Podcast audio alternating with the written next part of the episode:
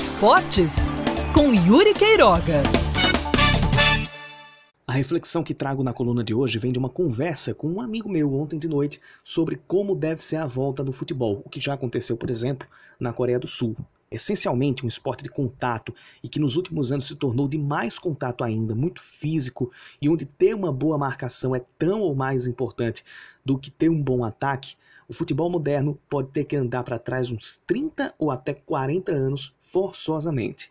Na Europa, em especial na Alemanha, onde o campeonato local deve voltar em breve, os protocolos de prevenção e segurança são bastante rígidos. Equipes não podem entrar juntas, reservas têm que usar máscaras, não pode haver abraços ou apertos de mão nem na comemoração de gol, nem no início e fim de partidas. Isso só em relação às quatro linhas, fora outras medidas que vão até a restrição às visitas na casa do jogador. Mas a gente vai ficar só pelas quatro linhas.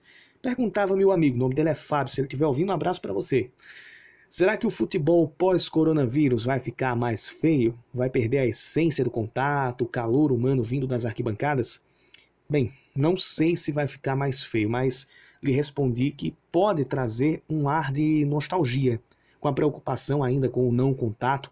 Quem sabe a gente volte a ter jogos com mais toque de bola, lançamentos longos, ligações diretas, esses dois últimos praticamente recriminados com o avanço das táticas e o desenvolvimento das funções individuais e coletivas no futebol.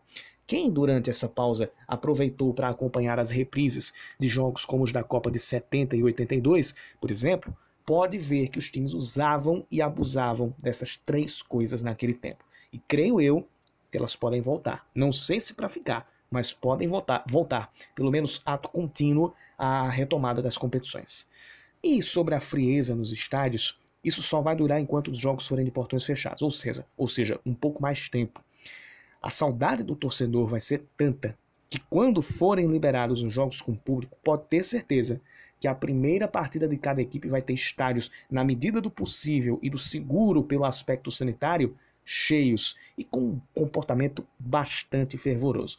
Agora, torcedor, um recado para você. Isso que eu falei só vai ser possível de acelerar e flexibilizar se todo mundo cumprir as medidas de isolamento social à risca. E é todo mundo mesmo, não adianta ficar 50% em casa e 50% fora.